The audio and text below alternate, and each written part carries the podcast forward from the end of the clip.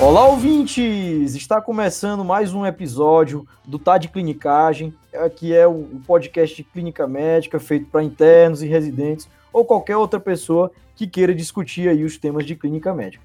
Meu nome é Guilherme Moura. O meu é Pedro Magno. Eu sou o João Mendes. E eu sou o Frederico Amorim. Então, pessoal, mais uma vez a gente volta aqui para os episódios de casos clínicos. E hoje aqui com a gente, pessoal, a gente tem o Vinícius Machado do Emergência Sim. Seja muito bem-vindo, Vinícius. Se apresente aí, meu amigo. Ô Gui, muito obrigado aí pelo, pelo convite. Eu já aprecio bastante o podcast de vocês, sempre escuto. É muito legal a, a, o raciocínio clínico de vocês, é uma honra estar aqui. E hoje eu estou representando aí a Sim, a gente também criou um, um podcast aí, o Simcast, recentemente.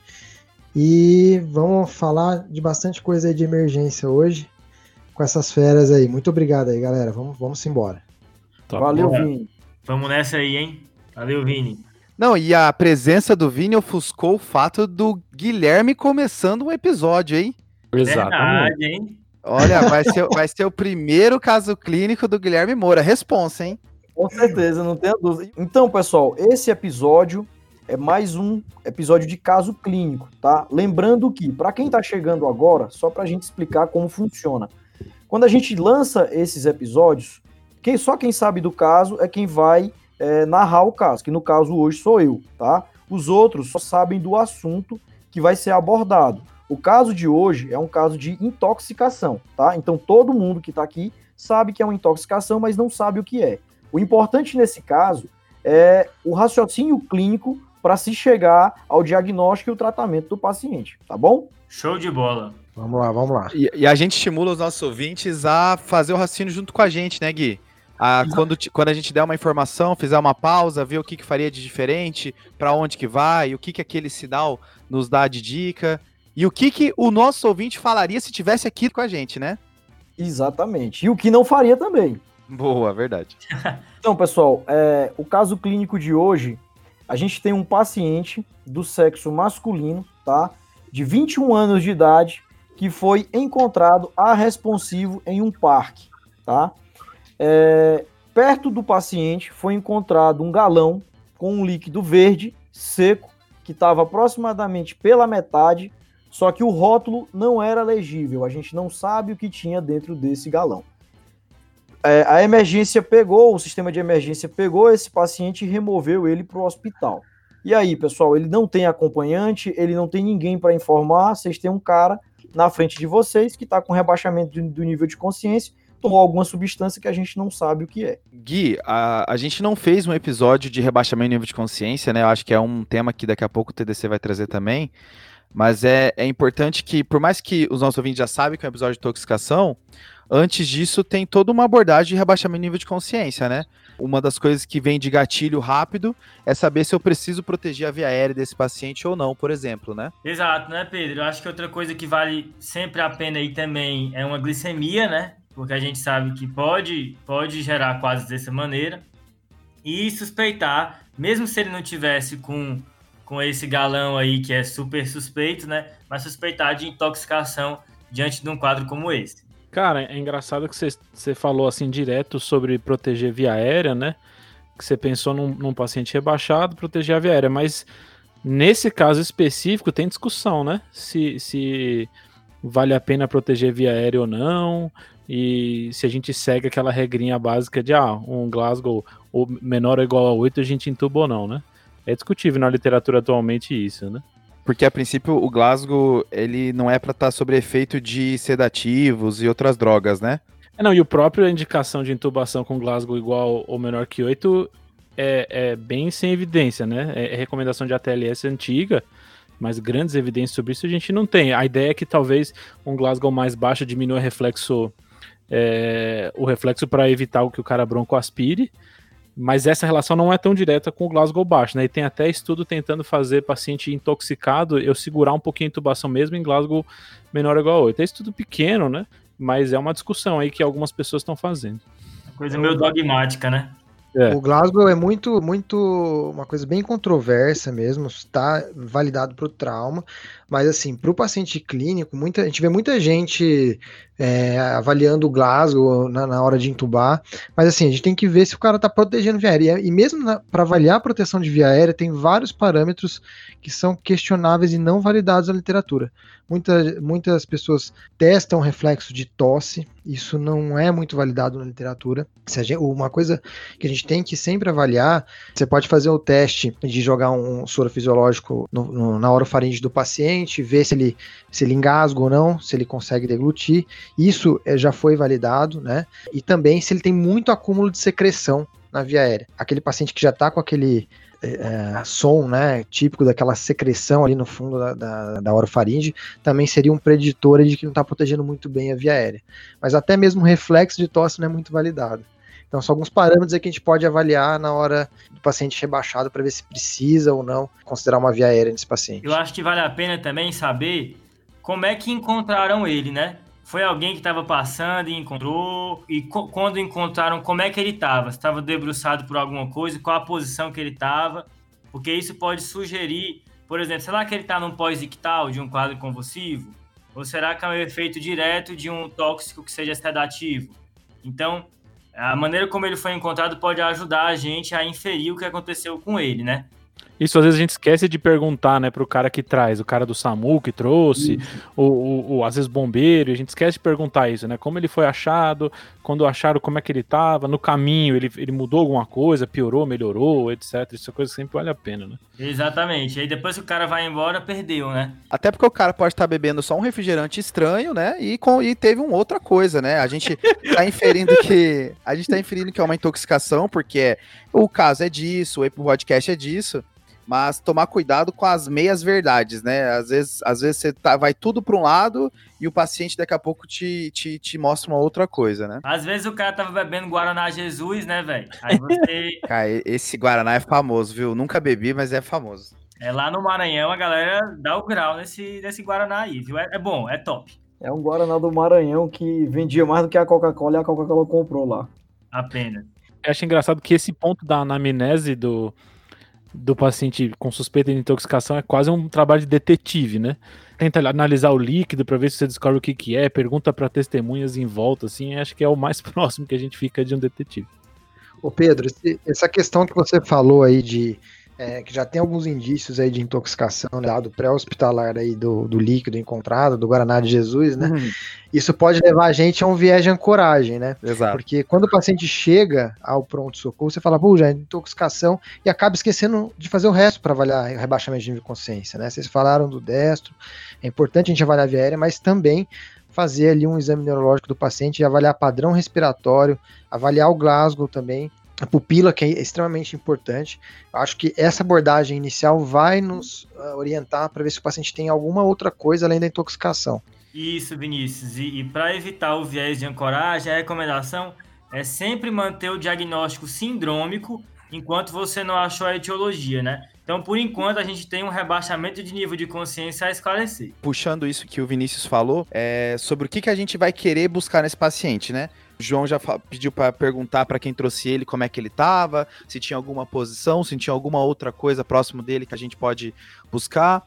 O Vinícius já falou do exame neurológico, falou das pupilas, que é, vai ser muito importante para a gente daqui a pouco, né, Vinícius? Com certeza. E eu acho que algumas outras coisas, assim, sinais vitais também vai ajudar bastante a gente a diferenciar algumas coisas que pode estar acontecendo. E, e, e na abordagem do paciente grave, sinais vitais sempre vai ser uma das nossas primeiras informações, né?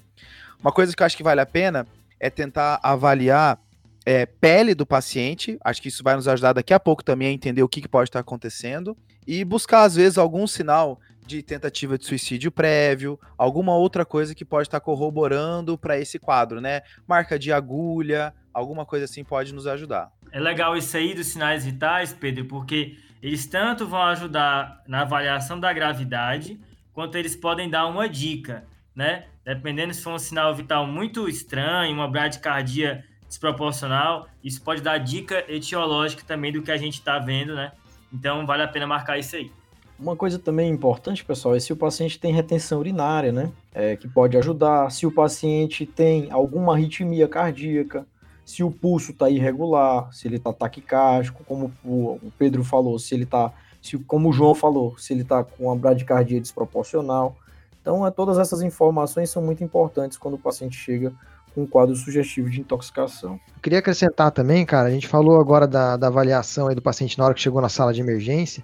Uma coisa que a gente não pode esquecer é sempre checar os bolsos desse paciente, porque a gente às vezes se surpreende com algumas cartelas vazias de medicação. E, e sempre quando uh, uma equipe já está ali no, no, no, avaliando o paciente, tem outra equipe conversando com a equipe de resgate e tentando falar também com os familiares do paciente, porque vai sair muito dado dessa conversa, né? É um monte de coisa ao mesmo tempo, né, Vinícius? Uma pessoa tá ali no paciente, outra já tá falando com a equipe, né, de resgate, né? Sobre isso, eu tenho, eu tenho um dado interessante de um estudo que viu 51 casos comparando se a história clínica se correlacionava com o diagnóstico final da droga. E só 27% das vezes a história se correlacionou. Então, apesar de ser importante, é necessário também perceber que às ve muitas vezes não vai bater. É, esses caras fazem sempre aquele, aquele quadro estranho, que não fecha para quase nada e aí a gente vai descobrindo com, com os dados do exame físico, mas tudo que der para juntar nessa hora, acho que tá válido, né? Então, falar com a família, ver comorbidade, se tem uso de medicação contínua, se tem alguma cartela próximo do paciente, e assim vai. Acho que são dados é, é, que são relevantes também. Isso também é comum, Boa. né? Com ingestão, né? A pessoa fazer ingestão de várias medicações, fazendo uma síndrome complexa de interpretar. Cara, e última coisa a falar antes de você continuar, Gui, é, a gente não comentou, mas é, você falou que ele estava bebendo líquido verde, né? E aí, um, uma coisa que é famosa, né? Bebida que é verde, às vezes fluorescente, é o etileno glicol, né? Ele é usado às vezes como é, aditivo em alguma para deixar bebida colorida, etc. Que é o que eles chamam também, que também é usado para não congelar coisas, né? O antifreeze que eles chamam nos Estados Unidos. Mas então isso é uma, uma hipótese assim etiológica só pelo estilão da da bebida, talvez pensar nisso. Só... Pensei que o cara ia falar de abacatado.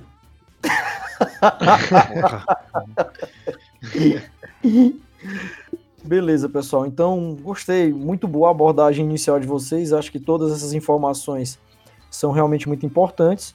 Agora, para a gente complementar, eu vou passar o exame físico para vocês, tá? Então, começando pelos sinais vitais e exame físico. A temperatura do paciente estava 36,2 graus, a frequência cardíaca 110, a pressão estava 9 por 5, frequência respiratória estava 16, uma saturação de 88%, tá?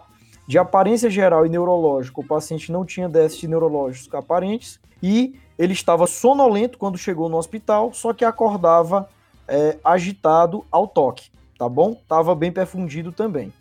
Em relação às pupilas, elas estavam isocóricas e fotorreagentes não tinha hemorragia conjuntival, membranas e mucosas estavam úmidas, sem lesões orais ou úlceras, tá certo? Foi avaliada a cavidade oral, não tinha é, nenhuma alteração também. O pescoço flexível, não tinha rigidez de nuca, nem linfonodomegalia palpável. A ausculta pulmonar e a ausculta cardíaca sem alterações, tá? Abdômen também não tinha alterações, as extremidades estavam tróficas, normoperfundidas, os pulsos fortes e simétricos. E aí, pessoal, baseado nesse exame físico aqui, o que, é que vocês vão pensar? Ô, Moura, tinha fundo de olho ou não? Fundo de olho não foi avaliado. Aí o Moura acabou de me quebrar porque acho que 70% do que eu li tinha a ver com pupila. Aí pronto, né? Não tinha. Eu li assim, eu li miótico, eu li midriático, me preparei para falar disso, e aí me, que... me quebrou de geral, né? Isso é porque quando a gente vai falar de toxíndromes, a pupila é uma parte bem importante, né, Vinícius? Com certeza. É, o Moro também quebrou minhas pernas agora, porque eu pensei que, a, que as pupilas iam estar midriáticas ou mióticas. Mas é, quando a gente. Eu, eu, fui preceptor do HC, né, a gente dava aula de, de intoxicação para os internos, discutia bastante esse assunto e a gente montou um fluxograma que começava é, sempre pelas pupilas, né? Então aquele paciente que chega com uma pupila miótica, o próximo passo é sempre avaliar a secreção, porque vai diferenciar as duas principais toxíndromes associadas à miose. Então, aquele paciente miótico hipersecretivo, a gente tem que lembrar de síndrome colinérgica. O paciente miótico com pouca secreção, seco, a gente tem que lembrar em síndrome narcótica, né? A intoxicação por opioide, e geralmente esses pacientes fazem pupilas puntiformes, mais mióticas ainda do que os pacientes com síndrome colinérgica. O que eu gosto disso, Vinícius, é que tem uma ciência meio bizarra que é quantificar o tamanho da miose, né? É um milímetro, é dois milímetros, é meio milímetro. Eu sempre achei isso meio loucura, cara. Eu, eu sempre quis saber também que régua é essa que a gente que a gente mede, que eu nunca vi. Olha, falar a verdade, eu nunca medi. só olhômetro. É, e aí, Vini, você estava falando de hipersecretivo, então lembrando que pode ter cialorreia, broncorreia, sudorese, são coisas que às vezes a gente não vai atrás nos pacientes, mas é, esses pacientes podem ter, né? Com certeza. É, o que eu vi, Fred, é que esse paciente com uma intoxicação colinérgica tá saindo alguma coisa de todos os orifícios dele. Isso, é top. É, é, essa, é, essa é top. É, é vômito, é diarreia, ele saliva muito, ele lacrimeja muito, ele sua muito. Então, por todos os orifícios está saindo coisa. É, essa é a maneira de entender essa muita secreção, né? E é engraçado que tem a avaliação do cara que tá seco, e aí eu vi um comentário que achei interessante, que é para você checar dobras, né? Que normalmente é um local que, no cara seco, até as dobras são para ficar secas. Então, axila e região inguinal para você tentar dar uma olhada se essa região também tiver seca, talvez favoreça mais o paciente estar tá um hipossecretivo. Né? É interessante isso daí, né? Porque quando você olha para uma coisa, mas você vai pensando nessa possibilidade, você vai com um olhar diferente, né? E o exemplo clássico aí do, do colinérgico são os organofosforados, né? Isso, organofosforados, carbamatos também, né? Muitas vezes são clandestinos, a gente não consegue diferenciar né, na, na apresentação, então a gente acaba tratando os dois, né? Mas aí é um assunto de outro, outro podcast, né? Pois beleza. Então quer dizer que miose eu divido em hiper e hipossecretivo. E a? A midríase é, geralmente está acompanhada de, de aumento de temperatura, pode estar normal também, mas outra coisa que vai ajudar a gente também é a questão da, da, da secreção. Mas aqui é mais sudorese, né? Então, se o paciente está extremamente diaforético, a gente tem que ter três diagnósticos diferenciais na, em mente que é aquele paciente com síndrome adrenérgica, alucinógena ou síndrome serotoninérgica. Como que eu diferencio essas três? O cara com síndrome alucinógena, além de todos as, uh, os parâmetros da síndrome adrenérgica, que o cara vai estar tá hipertérmico, taquicárdico, hipertenso, é, ele vai estar tá também com alucinações, como o próprio nome diz. Né? O principal representante aqui é o ácido lisérgico, é o LSD, e no caso da síndrome adrenérgica, a cocaína. Agora, a síndrome serotoninérgica ela tem umas peculiaridades interessantes, né? É, o paciente geralmente vem com mioclonia associada, tremores, é, diarreia, que são algumas dicas para a gente lembrar de síndrome serotoninérgica. E os principais representantes aqui são os ISRS, mas geralmente tem que estar associado com outro é, é, inibidor da serotonina, né? É, geralmente só um não causa síndrome serotoninérgica. Cuidado com as interações medicamentosas, né? Isso, quando tem muita interação, né? E pelo outro lado, quando o paciente está midriático e seco, a gente tem que lembrar em síndrome anticolinérgica. É aquele, além da, dessa, do paciente não estar tá diaforético, ele vai estar tá com rubor facial, confuso, e aí a gente tem que lembrar de tricíclico principalmente, né, nessa, nessa condição aí. Além de tricíclico, né, Vini, tem, tem por exemplo, antispasmódico é uma coisa que pode fazer anticolinérgico, né? Buscopan é uma coisa que volta e meia tá perdido numa prescrição aí. É, antihistamínico, antipsicótico também pode fazer uma síndrome anticolinérgica. Então, às vezes, aquela, aquele antipsicótico que você deixa de basal para um paciente que não era para estar tá na prescrição, também às vezes pode fazer, né? Eu, falo, eu falei de, de interações, porque, por exemplo, onda centrona atrapalha a recaptação de serotonina. Lembra da sibutramina também, que pode atrapalhar. Então, às vezes, a pessoa toma um, um antidepressivo, usou dancentrona, aí entrou mais um, um, sei lá, um triptano, como, por exemplo, um, um risatriptano para enxaqueca, entrou tudo isso junto e pode precipitar uma síndrome serotoninérgica por conta de interação de outros inibidores da recaptação de serotonina que não inibem diretamente como os antidepressivos, né? Se eu não me engano, João, até o tramadol entra nessa, né? Exato, o tramadol entra quando está associado com o ISRS ou aqueles antidepressivos duais, né? Tipo venlafaxina ou com tricíclico. E o triptano também, né? E para fechar, os imaus, que não são mais usados, né, quase. Mas se o paciente ainda estiver tomando imal, aí fechou. Aí, aí faz uma síndrome serotonérgica. Aí só puxando pra, pra sardinha da Infecto aqui, lembrando que a linezolida é um, é um inibidor de mal, né? Ele é um inibidor fraco de mal B, se não me engano. Mentira, mentira, É, eu não acredito nisso. não. E aí pode, em, em conjunto com o ISRS, ele pode fazer síndrome serotoninérgica. Uma confusão comum da prática também é aquela, aquela briga síndrome neuroléptica maligna versus síndrome serotoninérgica, né? Lembrar aqui, para ajudar na diferenciação, que a síndrome serotoninérgica ela costuma ser bem mais aguda, em até 24 horas. Enquanto que a neuroléptica maligna é uma coisa de dias a semanas. E outra coisa que ajuda a diferenciar na parte neurológica é que você tem mais tremores e hiperreflexia na síndrome é, serotoninérgica, enquanto na síndrome neuroléptica maligna vem mais rigidez e bradyreflexia. Agora, ambas podem fazer hipertermia, alteração do nível de consciência, né? Rabdomiólise e tudo mais. Boa. Show. Tá bom, pessoal. Vocês falaram aí quase um compêndio de pupila dilatada, de pupila pequena, pupila de 1 milímetro, de 10, de 20, não sei como é que vocês medem. Mas e se a pupila estiver normal, como a desse paciente? E aí? Eu achei legal a pergunta do Vinícius, que não foi uma pergunta de graça do fundo de olho, né, Vinícius? É, então, fundo de olho, nesse caso, seria bem interessante, né? Mas eu já, vou- já, já chego lá. Eu acho que assim, a pupila normal é o que mais quebra nossas pernas, porque aí pode ser bastante coisa, né?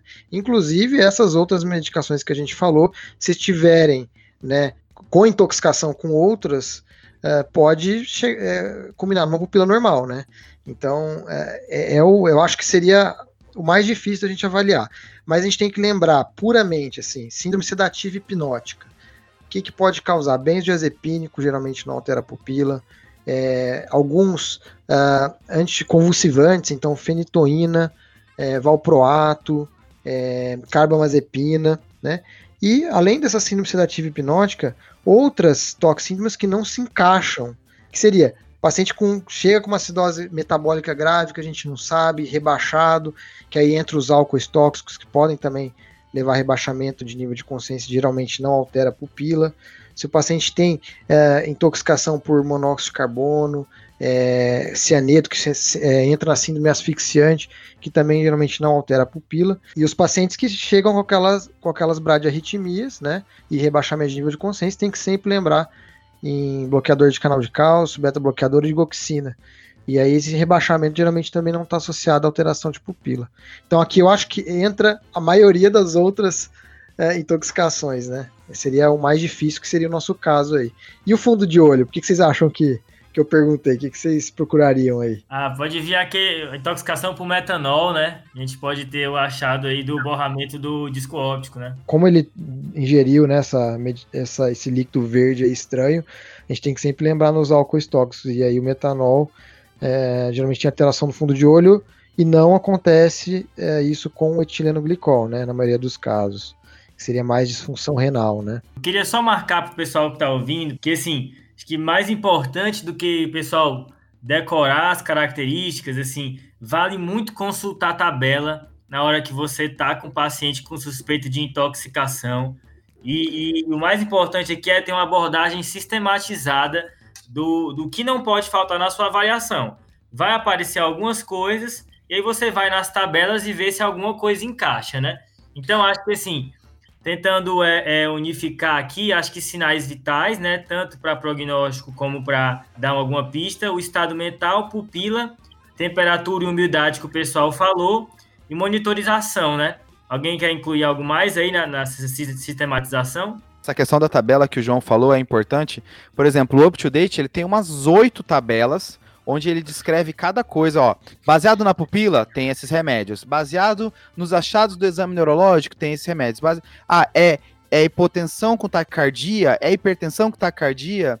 Como é que tá a pele? Cada uma tem uma tabela diferente. Aí você faz tipo aquelas enquetes do BuzzFeed, que você vai encaixando e vai se escolhendo assim, ó, para saber para saber qual ministro do STF você é, sabe? Aí você quer saber, ah, baseado no que você responder, você pode ser o Dias Toffoli, ou você pode ser o Barroso. Aí você fica assim, pô, aí, aí você tá sempre na meia-noite fazendo aqueles, aquelas enquetes do BuzzFeed. É tipo isso. Podia ter enquete do BuzzFeed, qual intoxicação você é? Pronto, aí, aí, aí na pele você marca um, na frequência cardíaca você marca outro. E aí, nisso, você faz o que o, o João, acho que já até comentou outros episódios, que é o diagrama de Venn, que é você ver o que que é, intersecciona. Ó, aqui, na primeira, li, na primeira tabela tem cinco remédios. Na segunda tabela tem sete. Ah, e tem dois remédios que estão na mesma tabela. Putz, talvez seja esse. Bem que o BuzzFeed podia pingar uma coisinha na conta do TDC aí, né? Vou mandar o um e-mail, vou mandar o um e-mail. é, aí a gente tem esse esquemão, né? Que a gente montou aí, que o, que o Vini falou. Só que esse esquemão é um esquemão geral, né? O que acho que a gente pode adicionar esse esquemão é, o que, que do, da anamnese já puxou a gente para alguma coisa. Porque se você pensar, é um paciente jovem que foi achado desacordado com um líquido estranho do lado. E a gente está pensando em, em toxíndromes, mas a gente tem que pensar qual que. É, dentro dessas toxinas, dentro do, dos medicamentos ou das intoxicações, a dele é mais provável, né?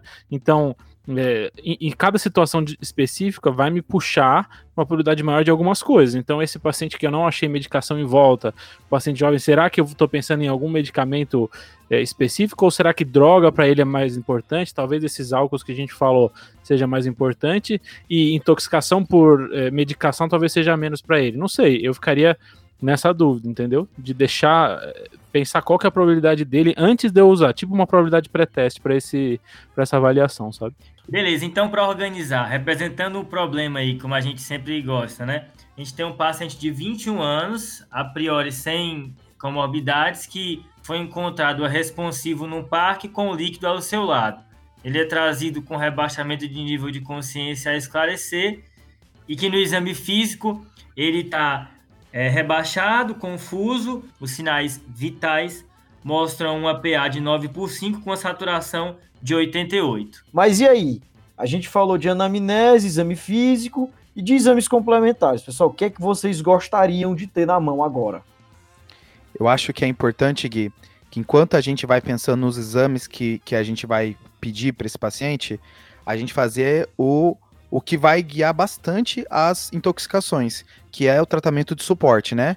já vale a pena a gente começar a fazer um volume para esse paciente que está hipotenso, já vale a pena a gente colocar ele no catéter nasal para começar a dar um oxigêniozinho para ele, e nisso a gente vai também, enquanto vai fazendo isso, aquilo que o Vini falou, né, tem várias coisas que vão acontecendo ao mesmo tempo, então enquanto vai fazendo isso, a gente vai pensar nos exames de sangue. Eu acho que um exame que é nada invasivo e que ajuda em quase toda intoxicação é o eletrocardiograma, né? Então, Top. acho que vale muito a pena. Às vezes a gente pensa só em laboratório, mas o ECG é importante. E atentar especificamente aí para o QT, certo? Para a presença de bloqueios que podem sugerir aí, por exemplo, beta-bloqueador. E uma dica que vem também, né? É a questão do AVR, né? Quando você tem um, uma derivação AVR que costuma ser negativa, ela vem mais positiva, ou uma onda R desproporcional para onda S, você pode pensar em intoxicação por tricíclico aí. O, o, eletro nos dá muitas dicas da intoxicação. E esse achado que o João comentou do R sobre S acima de 0,7 é um achado específico para tricíclico.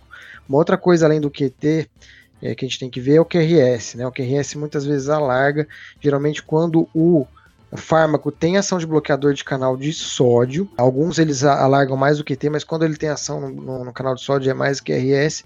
E aí tem uma, uma dica, né? Que geralmente quando tem esse alargamento de QRS, é, é, quando eles respondem melhor aí a bicarbonato de sódio, quando tem alargamento de QT, quando a gente faz mais sulfato de magnésio no contexto de intoxicação. Acho que é importante ressaltar, Vini, que quando você tem alargamento do QRS e aumento do intervalo QT, o bicarbonato de sódio pode fazer uma hipocalemia transitória e piorar esse QT, né? Então são as duas coisas que têm que ser avaliadas, né? Exatamente. Concordo com você. Complementando os exames complementares, tem uma coisa que já, já, já era para ter vindo no exame físico é, também, é né? Complementando os complementares, é. Né? Ficou muito boa essa frase. Eu acho que uma coisa que já era pra ter vindo no exame físico é o destro, né? Acho que tem que sempre se ligar de pedir o destro, que o, o João tinha falado. Destro é sinal vital. Exato. Cara, é uma coisa que eu particularmente sempre esqueço. Ainda bem que sempre tem alguém. Doutor, quer que eu colete um destro? destro e... é que nem beta-HCG, viu? Não se nega a ninguém. Para ele não vale a pena beta-HCG no momento, né? Mas eu acho que é importante agora a gente pedir assim, aqueles exames para a gente ver o como tá a disfunção orgânica dele, né? Função renal, função hepática às vezes a dica dessa intoxicação pode vir na gaso através de uma acidose metabólica que o Vini tinha comentado antes. Então eu pediria isso também. Eu acho que é importante a gente também pedir eletrólitos, Boa. é, tanto para avaliar a questão do anion gap. Então, o sódio, o cloro vão, vão nos dar dica importante aí, porque a gente já pediu a gasometria. É, O ideal seria também a gente fazer a dosagem de osmolaridade sérica, né? Porque a gente consegue calcular o gap osmolar, que seria a osmolaridade sérica medida menos a calculada. Boa. Então a glicose aqui seria importante, o, o- e o sódio também para calcular a osmolaridade sérica. A ureia é um pouco controverso aí se a gente usa ou não, né? Mas eh, eu acho que esses exames também complementariam aí no contexto eh, do, do paciente que a gente está pensando aí. Show. Vale a pena também é, enzimas hepáticas, que a gente sabe que tem muita é, coingestão, às vezes vai paracetamol junto, em tentativa de suicídio. Exames da coagulação, acho que vale a pena a gente lembra também de tem alguns venenos para rato que vem com anticoagulantes, então exames da coagulação caem bem. E suspeitando de álcoois, né? O não também pode ajudar com cristais de oxalato aí pra gente. Mas o, o- só, um- só uma, uma observação: os cristais de oxalato eles são classicamente descritos na intoxicação por etilenglicol, né? Mas é interessante que eles são encontrados numa fase bem mais tardia da intoxicação por etilenglicol.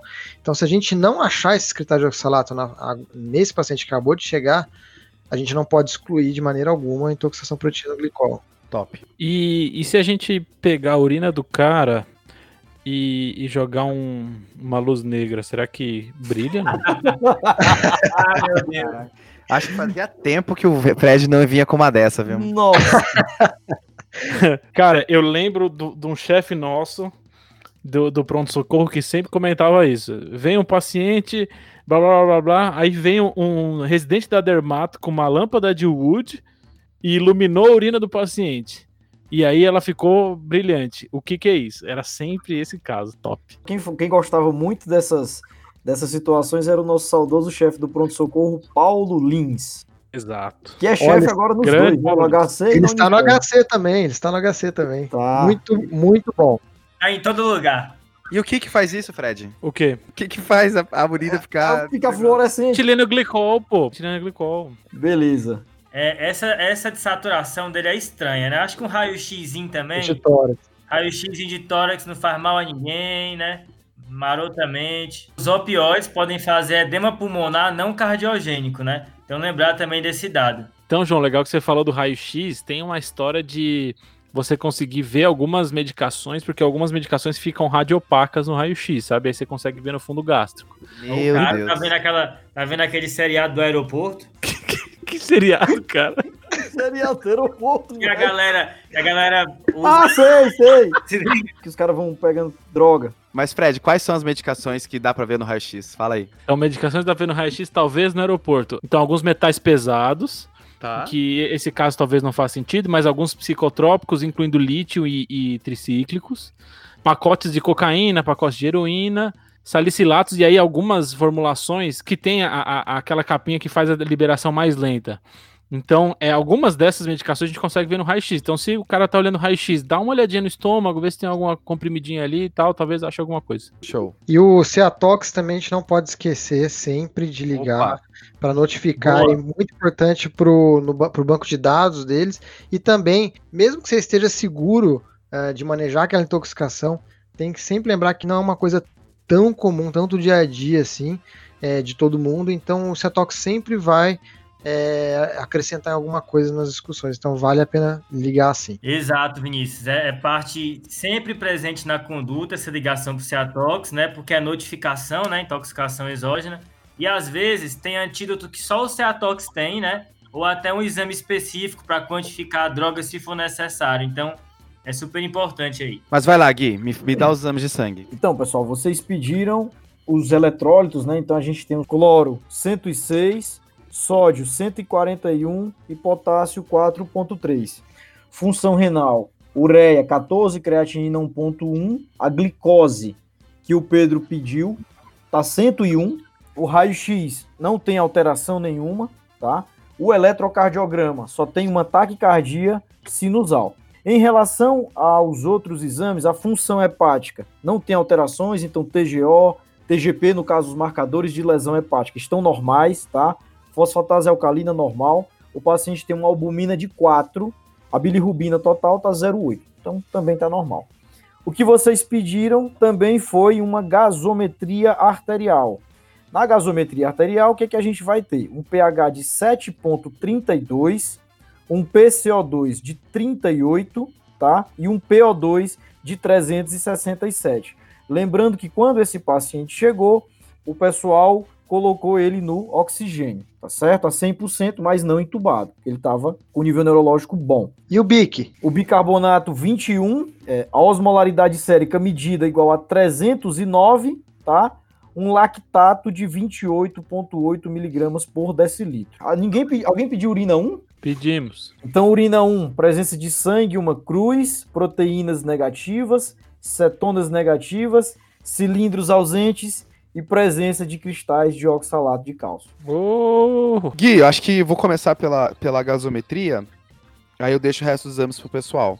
A gente está diante de um paciente que, que ele tá com uma acidose, né, é, metabólica, por mais que seja na trave ali, né, menor do que 22, o BIC de 21 é uma acidose metabólica, e aí a gente tem aqueles duas coisas que a gente tem que saber diante de uma acidose metabólica.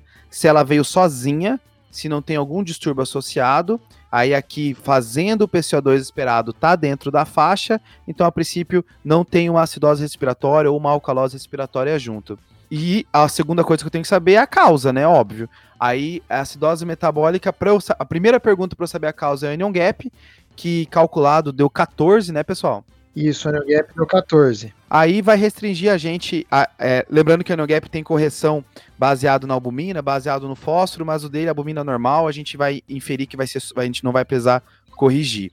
E aí a gente vai ficar com quatro possibilidades para essa dose metabólica de Anion Gap alto: hiperlactatemia, que ele até tem um lactato um pouquinho aumentado, mas não parece ser o motivo. Intoxicação, que é o nome do episódio, ficou fácil. Disfunção renal também pode fazer, um, um, um, principalmente no quadros mais avançados, pode fazer uma acidose metabólica de anion gap alto. E cetacidose, que a princípio ele não tem corpos cetônicos na urina, mas todo caso assim não me dá vontade de pedir uma cetonemia para tentar fazer o diagnóstico diferencial. Parece muito mais o quadro de intoxicação. Mas tem coisa nessa osmolaridade aí também, né, Vini? Tem. A osmolaridade sérica medida desse paciente foi de 309 sendo que a calculada, lembrando o cálculo é 2 vezes sódio mais glicemia sobre 18, podendo ou não considerar a ureia sobre 6, a gente acabou não considerando. E aí, fazendo esse cálculo, a osmolaridade é, sérica calculada daria 287,6. Então, 309, que é a medida menos 287,6, daria um gap aí de 22. Acima de 10 é um gap osmolar aumentado. Então, o que, que isso quer dizer? Que tem coisa além dessa osmolaridade sérica que a gente mede, que é o sódio e a glicose, que está contribuindo para a osmolaridade sérica. Provavelmente é esse álcool tóxico que a gente está pensando. Mas tem uma observação interessante. Esses, tanto o etileno glicol quanto o metanol, eles também podem aumentar o lactato na intoxicação. Na, só a própria intoxicação deles pode aumentar o lactato. Boa. E uma outra coisa interessante é que no, no, no, na fase inicial da, da intoxicação, em que a gente tem o, o metanol e o etileno glicol é, na fase, é, na, na, na, na, primeira forma deles antes de ser metabolizado, essa é a hora que a gente vai ter um gap osmolar maior. Quando, esse, quando esses tóxicos eles vão sendo metabolizados nos, no, nos metabólitos que vão causar a intoxicação, esse gap osmolar vai diminuir. Então, nas fases mais tardias, vai ter um gap osmolar menor e é a fase geralmente que a gente vai ter uh, os oxa, o oxalato na, na, urina. Aqui o gap osmolar está aumentado, mas se vocês forem ver, o anion gap está discretamente aumentado, né? Não está muito aumentado, né? Então talvez não seja uma fase tão inicial assim, né? Boa. Ah, o lactato é uma Maria vai com as outras, né, Vini? Porque intoxicação pode aumentar, cetoacidose pode aumentar. Então, assim, é, é difícil saber o que, quando culpar só o lactato, né? É, é o contexto clínico do paciente como um todo, né?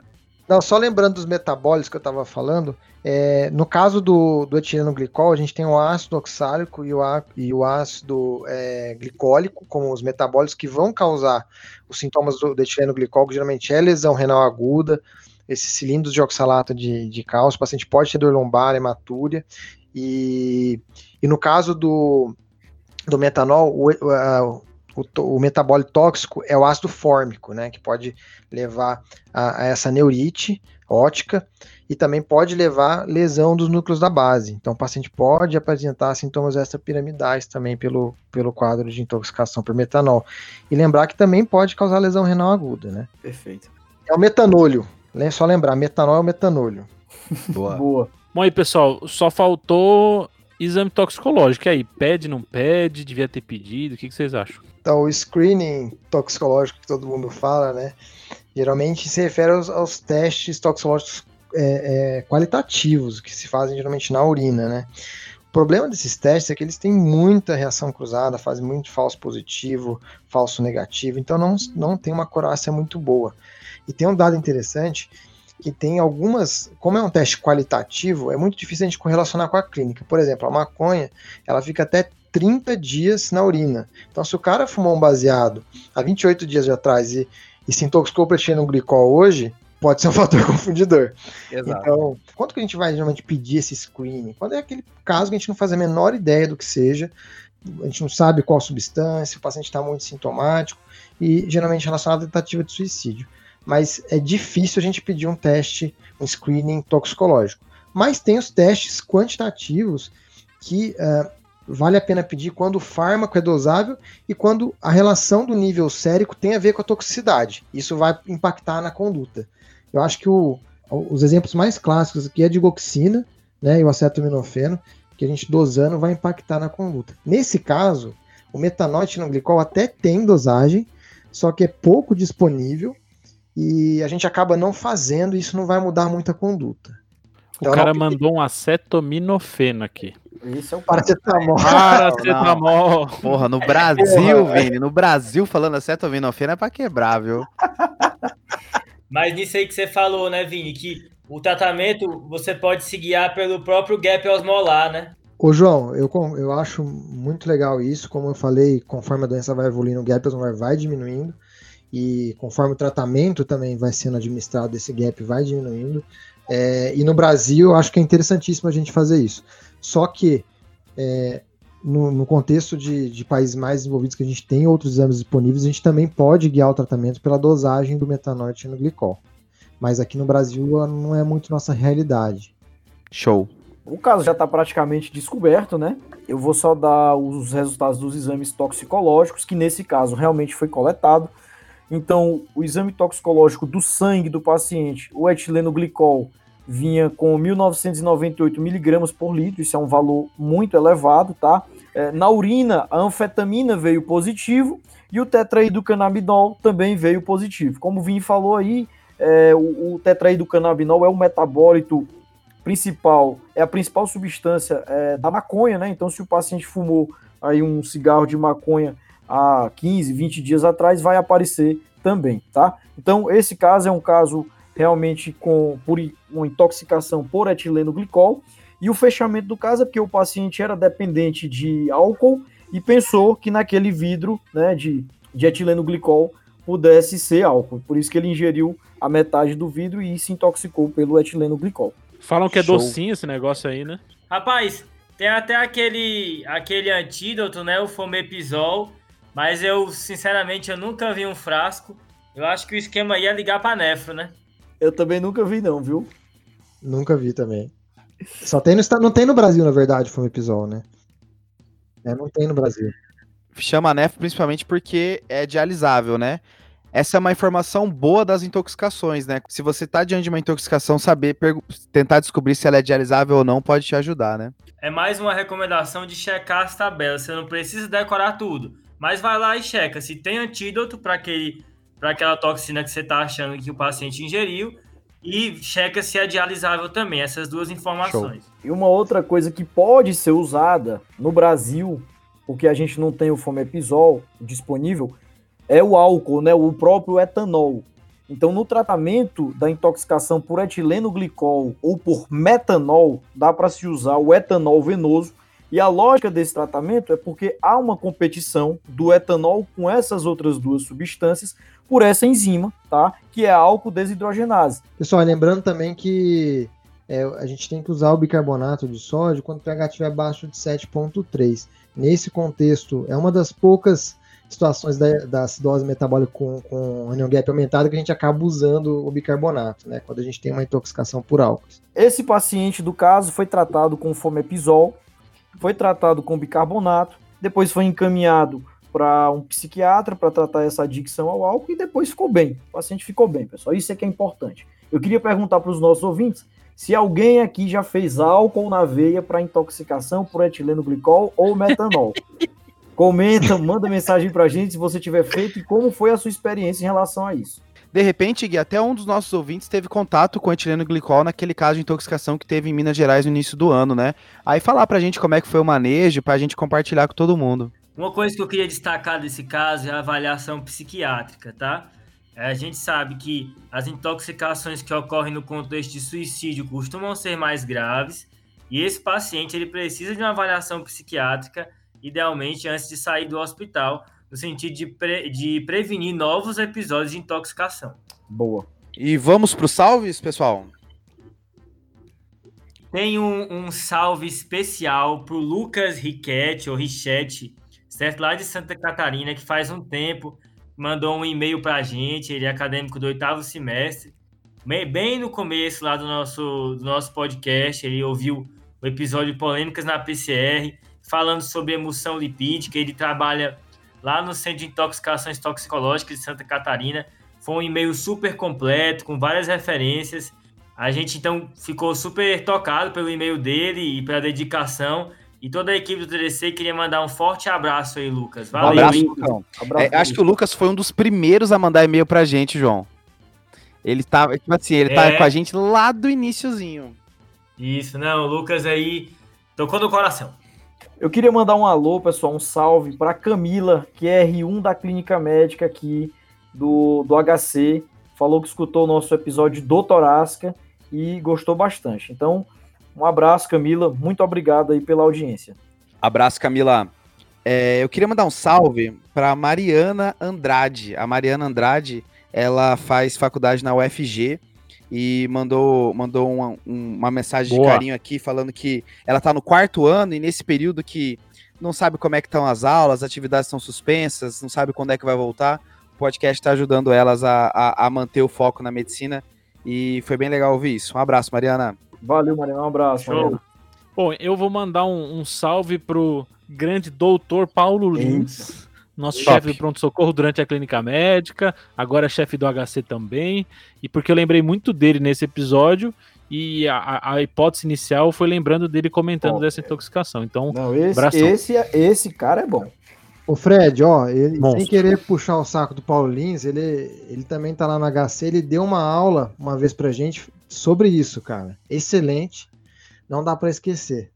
Mas eu queria mandar um salve, na verdade, para a Estefânia, é, que é atualmente preceptora da, da Infect lá da Paulista. É, excelente, minha amigona, e tá fazendo umas aulas aí com a Sim também. É, e também queria mandar um salve aí pro pessoal da Sim. E é isso aí, galera. Muito obrigado pelo convite, foi sensacional aí, muito divertido e aprendi bastante com vocês. A gente que agradece, Vini. Iluminou o episódio. E do episódio, no episódio passado ficou o desafio, né, João? Isso, era aquele paciente que tomava corticoide, né? Aí abriu uma sepse por gram negativo com rastro periumbilical. A Gabriela Aredes foi a primeira a, a responder e acertou uma hiperinfecção por estrongiloides, né? Então lembrar aí, pessoal, que isso é uma coisa que dá para evitar fazendo a ivermectina aí. Tá? Então, essa era a resposta. Parabéns aí para Gabriela Aredes. E vai ter desafio nesse episódio agora? Ah, a gente vai deixar pro Vini, né? Vamos lá, Vini. Qual que é o desafio que, que você deixa para os nossos ouvintes? Boa. Ah, então, ó, tem um bem capcioso aí. Uma coisa bem rara. É, quando a gente falou bastante de gás nesse episódio, a gente falou de anion gap normal, anion gap aumentado, mas qual, qual seria, quais, ou quais seriam as, as situações em que uh, o onion gap dá muito baixo ou negativo. O que, que poderia causar isso? Boa, boa, boa top, top, hein? Desafio muito bom. essa do Onion Gap, essa do Onion Gap negativo é pergunta que R, R1 que acabou de virar R2 gosta de fazer para R1 que tá chegando de fora. Aí, ó, Nossa, eu, sempre. É, aí o, R, aí o R1 que tá chegando de fora, caraca, bicho, aqui eles falam de R2 de Onion Gap negativo. Aí já fica impressionado. Essa é boa. E se caçar no Instagram, Acha, hein? Dá uma olhada, dá uma, dá uma procurada que acha. Dica, Boa. não é no nosso. Onde será? Isso aí, pessoal. Lembrar de seguir a gente no arroba Clinicagem lá no Instagram, interagir com a gente, interagir também com o pessoal do Sim, no arroba emergência.sim, com dois M's, né, no final, né, Vini? Isso aí. E ô Pedrão, já vamos deixar é, o spoiler aí pra galera que vai ter um próximo episódio aí é, que vocês vão participar do nosso podcast, que a gente vai dar uma aprofundada aí no- no- na parte do tratamento das intoxicações de maneira geral. Show, valeu, com certeza, com certeza. Top. O podcast é o Simcast, né? Isso aí, isso aí. Boa. Então é isso, né, pessoal? Falou, falou. Valeu, galera. Eu acho que Falou, é falou, falou. Falou, falou. Falou, falou. Valeu. Esse podcast tem como objetivo educação médica. Não utilize como recomendação. Para isso, procure o seu médico. Mais um episódio do Tá de Clinicagem, é, podcast. Porra, eu não sei falar isso aí, não, ó, Pedro. já começou, já começou a merda. Tô escrevendo aqui. Escreve aí, escreve aí.